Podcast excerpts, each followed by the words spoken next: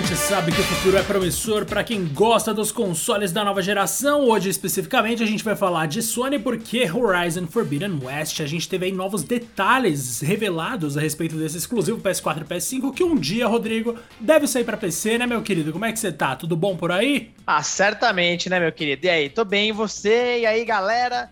Sejam bem-vindos a mais um episódio do Two Player Podcast, aquele seu podcast favorito que rola sempre às terças e sextas com episódios mais longos e no, decorrer aí da semana as famosas pílulas, episódios de até 10 minutos. Não esquece de seguir a gente no seu agregador de preferência de podcasts, evidentemente, como por exemplo Spotify e claro, lá no Twitter do arroba Podcast, porque algum safado já pegou esse nome, mas isso não impede a gente de falar de de Horizon e de muitos outros jogos, inclusive o Horizon, né, um dos grandes títulos aí que deve começar agitando o ano de 2022, velho. Que vem aquela sequência bizarra de jogos ali que, meu Deus do céu, prepara aí, ó, a carteira. Até porque, né, meu amigo? Lembre-se, o dólar está, o quê? 5,62?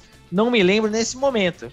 Mas, ó, cada jogo desse vai uma prestação de casa, Diego. Olha, cara, vou te falar que tá bem próximo disso mesmo, hein? Ó, o que a gente tem hoje, Rodrigo, realmente são R$ 5,56. A gente tá gravando o quê?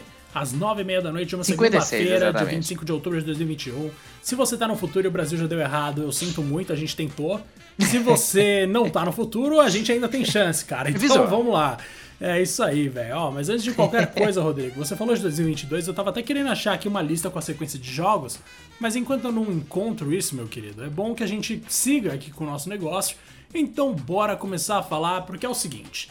Lá no site oficial da PlayStation, meu povo, a gente teve nada mais nada menos do que a revelação de algumas das novas mecânicas de Horizon Forbidden West, que para quem não tá ligado é a continuação da história da Aloy que surgiu lá em Horizon Zero Dawn.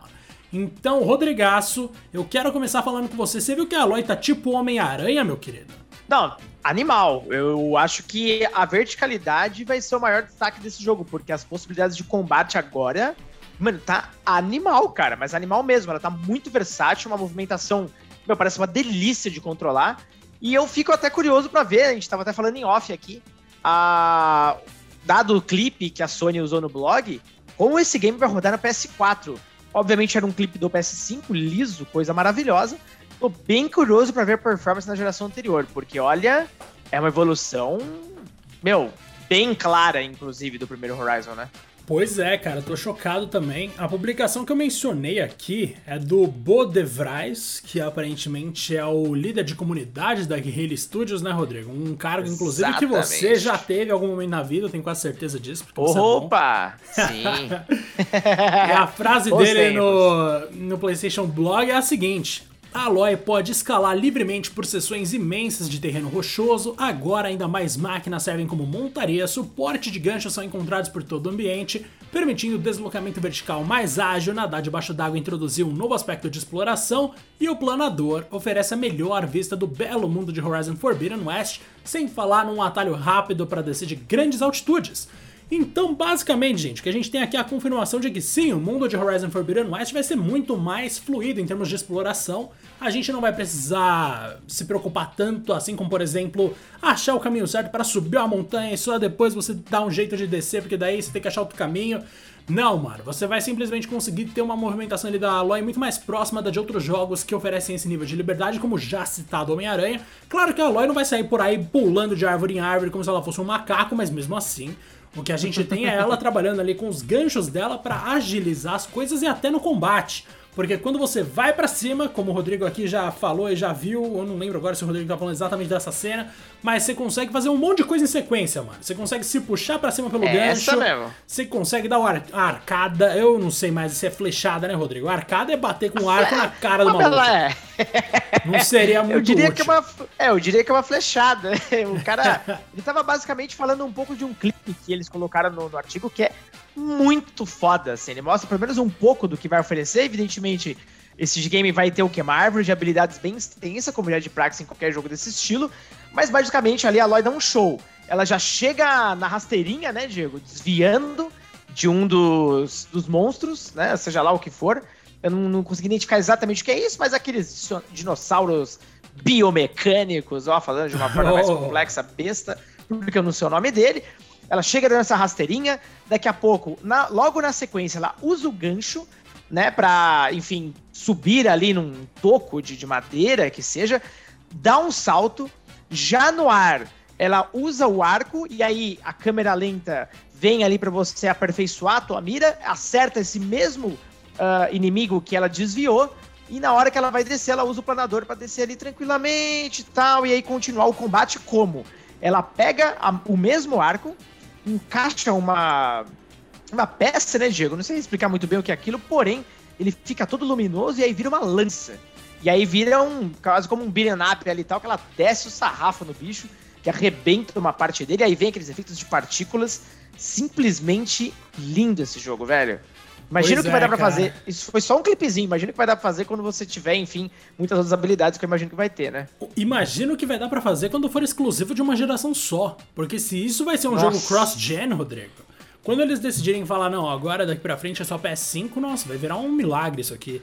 E aí eu vou aproveitar o que a gente tá falando então para trazer um outro negócio que é o seguinte, esse David que a gente falou mais cedo prometeu que o DualSense, no caso o nosso queridíssimo gatilho adaptável e aquelas coisas de vibração e tal, vai ser bastante importante para isso, né, Rodrigo? Porque vai ter a tensão adaptável crescente do gatilho quando você puxa, vai ter um monte de detalhe em termos de sensação, e aí eu te pergunto agora que a gente tá quase fazendo um ano de nova geração, Rodrigo, até que ponto a vibração do DualSense te, te marcou, cara? Teve algum jogo específico que você pensou, nossa, da hora, e não vale Astros Playroom? Tem que ser outro. Ah, porra, aí você me quebra. O... É, é, que o Astros, ele é assim, ele é aquele jogo que ele foi feito pro DualSense, né? Ele Exato. De certa forma, ele seria possível em outros controles? Seria. Mas cheio de adaptações. Ele foi um jogo que é pensado exclusivamente para o DualSense.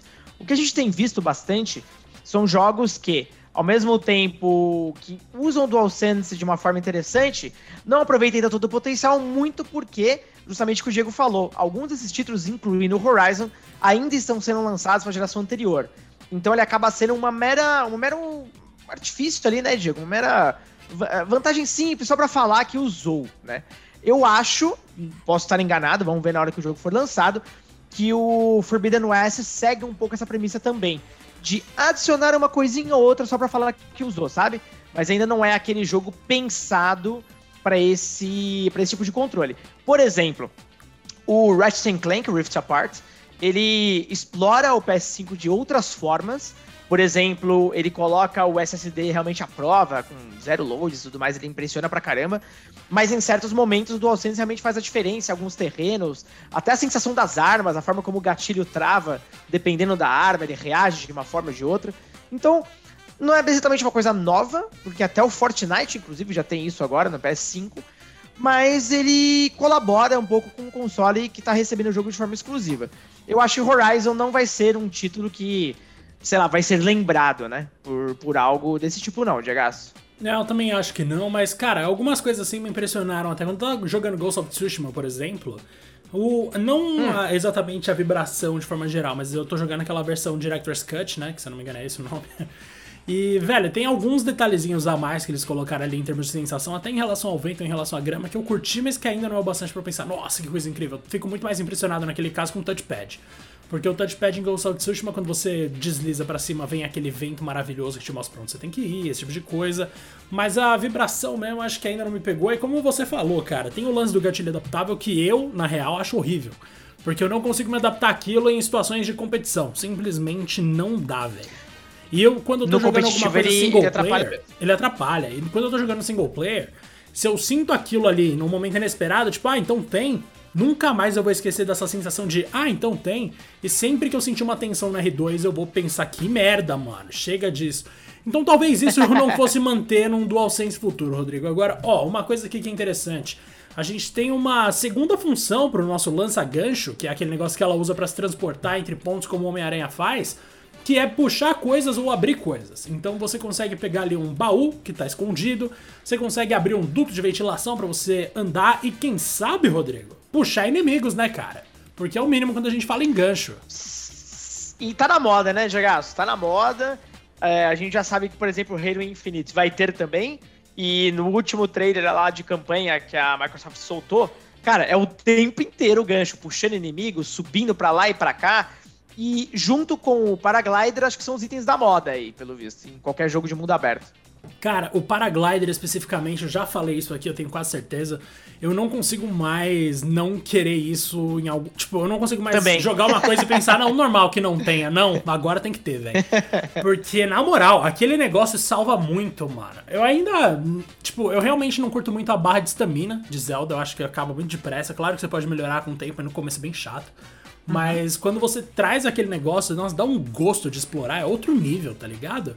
Você simplesmente. Mano, tem uma coisa que eu fico puto, é eu tentar achar um ângulo que eu vou andar com o meu personagem pra frente no mundo aberto e ele não vai morrer. Então eu passo um bom tempo com a câmera apontada pra baixo. Pra achar um lugar em que a descida é menos rente, e aí eu vou lá naquele meu passinho, naquele esquema de videogame que só videogame tem, que é você dando uns passos aleatórios no nada pra você conseguir descer de forma segura. O Paraglider elimina esse. Não é um defeito, mas essa coisa bizarra de videogame, sabe? Ele torna mais, mais natural a sua exploração ali. É uma coisa que inclusive Far Cry 6 adicionou aí, que eu achei bastante interessante. Já tinha lá em Just Cause também. Então é bastante interessante como você tem essa mudança de perspectiva a partir do momento em que você deixa de precisar achar atalhos não exatamente pensados pelos caras e passa a usar uma mecânica mais divertida de realmente descer, né, Rodrigo? É muito mais legal. Perfeito, cara. Não, perfeito, perfeito. E outro aspecto, até voltando a falar um pouco mais do combate, o chefe de design, ele é o Dennis Zopf, não sei se eu pronunciei da forma correta o sobrenome, Grande mas acho que sim. Grande Dennis. Ele comentou um pouco mais sobre algumas características bem interessantes. É, eu comentei até por cima agora há pouco, né, das árvores de habilidade, porém, você vai ter agora algo que se chama, quer ver, a bancada, onde Opa. você pode melhorar e reforçar as armas e os trajes, né? Nós vamos ter diferentes trajes agora para Eloy, além, claro, de habilidades que você desbloqueia para combate corpo a corpo, armas novas também e outras mecânicas que aparentemente eles não revelaram ainda. Bem curioso para entender, porque pelo visto o combate vem e vem de daquele jeito, cara, de uma forma muito mais interessante. Porque não é que ele era ruim no primeiro jogo, longe disso. Mas eu não acho que ele trazia muita inovação. Fora a possibilidade de você talvez dominar as máquinas. Mas fora isso, eu não acho que ele saía muito daquele arroz com feijão, sabe? Que a gente já estava muito acostumado em qualquer outro tipo de jogo. É, aqui ele continua sendo um RPG bem light. Então você desbloqueia um nível e ali você pode comprar habilidades e, e outras coisas mais, né? Então, nada muito longe do que a gente conhece nesse tipo de jogo, porém eu tô bem curioso pra entender essa tal da bancada aí, porque como eles estão falando, aparentemente eles expandiram, Diego, muitas das possibilidades ah, de combates da, da Eloy. Você curtia bastante o sistema ah, das batalhas no- do primeiro game ou não? Ah, nada muito específico não, né? Eu já cheguei a comentar algumas vezes aqui que É, demorou bastante pra eu começar a jogar. Eu só fui realmente começar pra valer agora há pouco, recentemente, então ainda sei muito pouco da série, porque eu não sou o maior fã de Horizon. Mas, Também não. cara, eu não vou falar que é um combate ruim, mas assim, é óbvio que ele é bem fácil de você se adaptar e não é muito cheio de nuances, sabe? E como um fã de RPG, talvez isso não seja um ponto positivo no meu caso. Agora, eu vou trazer aqui uma aspa que você falou do Denis, né, Rodrigo? Nosso amigo Denis, que tá escutando a gente agora, certeza. Que ele falou o seguinte: ainda que o princípio continue na continuação, reformulamos a árvore de habilidades completamente com mais caminhos e habilidades. Dentro da árvore, as habilidades também têm sinergia com aquelas já presentes em trajes ou que precisem ser desbloqueadas nelas. Ou seja, a gente vai ter aí uma relação, uma correlação de habilidades, né, Rodrigo? Uma coisa que é interessante pra gente montar a estratégia. E ainda a gente tem aqui uma continuação que dessa frase do Dennis, que é a seguinte: Sempre começamos com a personagem e como queremos que o jogador a perceba durante a experiência do jogo. No caso de Aloy, isso engloba características como inteligência, agilidade, precisão e inventividade. Nosso papel é traduzir isso tudo em mecânicas de jogo. É claro que já tendo lançado Horizon Zero Dawn, tínhamos uma base por onde começar. Portanto, para Horizon Forbidden West, pensamos onde essas características podem aparecer com mais força ou o que poderia ser adicionado. Temos as mecânicas de combate direto, como arco e corpo a corpo, mas também as indiretas, como habilidades, trajes, melhorias e técnicas de armas. É um desafio de design bacana fazer todos esses sistemas nos bastidores funcionarem juntos na engine. Cara, esse texto aqui da PlayStation, a PlayStation, de forma geral, tem soltado uns textos muito bons, né? Nem é o primeiro de Horizon e eles sempre trazem uma perspectiva de. uma perspectiva interna de desenvolvedores, né? É uma parada que faz diferença deles quem é tá muito interessado, é bem bom. E é vale muito a pena divertido. acompanhar. Sim, agora, cara, será que a gente vai ter, sei lá, A gente tá falando aí de corpo a corpo, combate à distância. O que, que, será que a gente pode ter? Ó, eles deram até um exemplo aqui de uma tal de explosão de ressonador, que você vai carregar a lança de energia com um golpe corpo a corpo, no maior estilo Pantera Negra, e depois que tá totalmente carregado, a energia vai ser transferida pros inimigos, tá ligado? Então você vai se juntando ali, depois você solta tudo, que nem o T'Challa, ou T'Challa no caso, faz em Vingadores Ultimato, faz em é Pantera Negra, em Guerra uhum. Infinita, em absolutamente tudo. É uma ideia legal, interessante. Rodrigaço, me fala um negócio de você, meu querido. Você tem alguma habilidade, tipo, quando a gente fala em habilidade em jogo de mundo aberto, tem alguma coisa que te marcou muito ao longo da sua vida, meu querido? Uma visão de águia de Assassin's Creed, alguma coisa que você pensa, nossa, isso era tão legal, por que mais jogos não fazem isso? Cara, a visão de águia você falou bem, eu tava pensando justamente nela porque virou algo muito importante na mecânica de jogo, ele fazia sentido. Até pelas questões de, de, de como a narrativa era, não era algo tão forçado assim, né? E eu acho que no caso de Horizon, eu gostei muito do primeiro jogo, da possibilidade de você. De, e aliás, como você tinha que lidar com a, o aspecto de dominar as máquinas a seu favor e conquistá-las. Eu achava isso muito legal, muito legal mesmo. E uma coisa que me chamou a atenção é que no segundo jogo agora, os inimigos também montam nas máquinas. Então, acho que adiciona uma nova camada de dificuldade. Tem até um trecho aqui onde, cara, visualmente é. Nossa, do caramba ele tá montado num dinossauro, como se fosse com penas, tá ligado? Tipo, uhum. correlacionando com algo que a gente possa é, visualizar aqui ouvindo um podcast, vai. Então, a cena é linda, linda, linda, linda, linda. E, e, ele tem um controle total do bicho, tanto que ele até manda parar e tudo mais. Então, eu acho que isso pode dar ali um contexto bacana de confrontos onde você tá pilotando talvez uma dessas máquinas e eles também, tá ligado? Talvez algumas fugas animais, não sei. Eu acho que eles vão poder usar melhor esse mundo aberto, porque, inclusive, era uma crítica que eu particularmente tinha do primeiro game, que era um mundo muito grande, muito bonito, mas quando a gente entrava na parte de gameplay, variedade e tal, eu achava que deixava muito a desejar. Inclusive, eu realmente parei de jogar o game quando começaram aquelas invasões uh, as, os vilarejos dessa galera e tal, dos inimigos, que aí virou um Assassin's Creed mais atual, sabe? Igualzinho. e eu já tava tão de saco cheio desse tipo de coisa, então eu realmente espero que eles adicionem mais atividades e, e coisas relevantes para esse mundo. O ato de você poder nadar já acho que já é um bom começo também, né? Vai trazer um bioma totalmente diferente do que a gente está acostumado uh, dentro de Horizon. Mas eu espero ver pelo menos mecânicas ou atividades que deem uma variedade melhor, cara. Porque chega, né, de mundo aberto por ser mundo aberto, eu acho que The Witcher realmente deixou a gente muito mal acostumado, velho. Ah, nossa, com certeza, né? The Witcher, infelizmente, teve um impacto muito negativo na indústria ao mesmo tempo que positivo. Porque aí todo mundo queria ter seu The Witcher, veio Assassin's Creed, tentou virar The é. Witcher, e acabou que todo mundo meio que começou a cagar no conceito de mundo aberto. O que um dia foi sinônimo de sofisticação, hoje em dia é pura fuleiragem, Rodrigo. Vamos é chamar um assim. saco. assim. Exato, é um belíssimo de um saco. Agora, cara, acho que a gente falou tudo que a gente podia dentro aqui do que a PlayStation decidiu expor a respeito de Horizon Forbidden West. E aí eu vou retomar o assunto que você puxou lá no começo, Rodrigo, de 2022 é um ano que começa muito bem, porque sente isso aqui, meu povo. Não, é uma sequência bizarra. A gente tem, Rodrigo, em 28 de janeiro, Pokémon Legends Arceus, e ainda, como se não bastasse, em janeiro também vai ter o um novo Rainbow Six Extraction já é coisa interessante, que tá bem próximo uma da outra. E aí a gente segue aqui para fevereiro então. A gente tem no dia 1 a coleção remasterizada do primeiro Life is Strange, que pelo que a gente viu vai estar tá mais feio que o original. A gente tem em 18 de fevereiro Horizon Forbidden West. A gente tem ainda em fevereiro, dia 25, Elden Ring. A gente tem ainda em fevereiro Vampire the Masquerade Sonic Song. Não, aí tudo bem, aí tudo bem, Rodrigo. Eu acho que deu uma, deu uma baixada. Ah, mas, ó. Ó, dois nomes que são um pouco menores ainda para essa data, mas que, porra, são relevantes pra caramba. Você tem dia 17, The King of Fighters 15. Nossa, é verdade. E uh, o retorno de Saints Row, que também tá sendo também. bem esperado. Eu não sou muito fã da série, e mas. no dia 25, né? Tem um peso aí, né? Exatamente. Cara, que que é isso, velho? Não, e março continua. Fevereiro... Caraca, velho. A gente tem em março Stranger of Paradise, Final Fantasy Origin. E a gente tem o GTA V e o Gran GTA Online. 7, a gente tem Gran Turismo 7 no dia 4.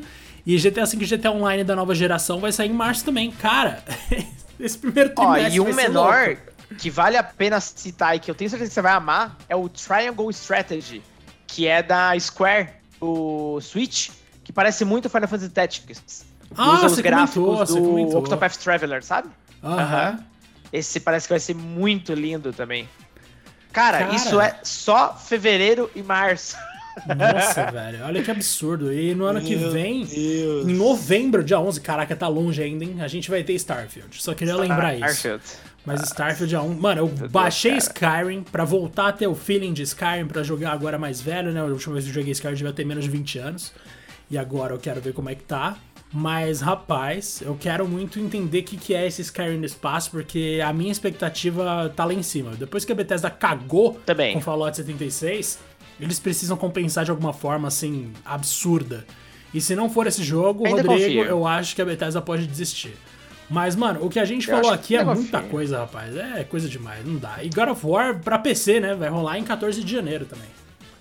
14 de janeiro, exatamente. Fora outros títulos aí que nem tem data ainda, enfim. Ano que vem vai ser, se sair tudo que promete sair, vai ser surreal, cara. Vai atropelar esse ano com folga, assim, tipo, tranquilamente. E a gente tem, obviamente, o tão esperado, Diego, Cyberpunk 2077 pra nova geração, né? A geração atual, inclusive, né? Ai, mano, tem isso, né? É verdade. Me ajuda aí, cara. Olha, Me ajuda aí. Eu, eu já falei, né? Eu ainda defendo alguns aspectos de Cyberpunk 2077. Eu quero muito ver essa versão, porque quando esse jogo estiver rodando PS5 com ray tracing, com tudo bonitão, muita gente vai, vai empolgar, cara. Eu garanto pra você. E aí vai ser bom porque eu vou conseguir trazer audiência falando disso. Mas, Rodrigo. Rodrigo, muito obrigado aí pela vossa é companhia, isso. hein? Nós só agradecer aqui. Hoje foi mais curtinho, mas logo menos a gente tá de volta. Cara, estamos aí para isso. Espero que todos vocês tenham gostado aí e tal. E se preparem, preparem os bolsos, porque, ó, ano que vem, meu amigo, o negócio vai ferver, cara. 18 de, de, de fevereiro, então, né? Horizon Forbidden West. Lembrando, GH, só, hoje é dia 25, né? Que você comentou. Dia 27 nós vamos ter um novo State of Play. É, pelo que eu entendi, são jogos de terceiros, né? Então, Horizon obviamente não deve aparecer lá, mas muitas novidades vindo aí. Quem sabe a gente não discutir isso também num próximo episódio. Obrigado, Gegas. Quem Obrigado sabe nada. Vai ter, Rodrigo. Não foge, não. Vai, vai ter. ter. vai ter. Vai ser Final Valeu, Fantasy, Rodrigo. Agora vai. Vamos lá. Um grande abraço a todo mundo. Ah, chaos.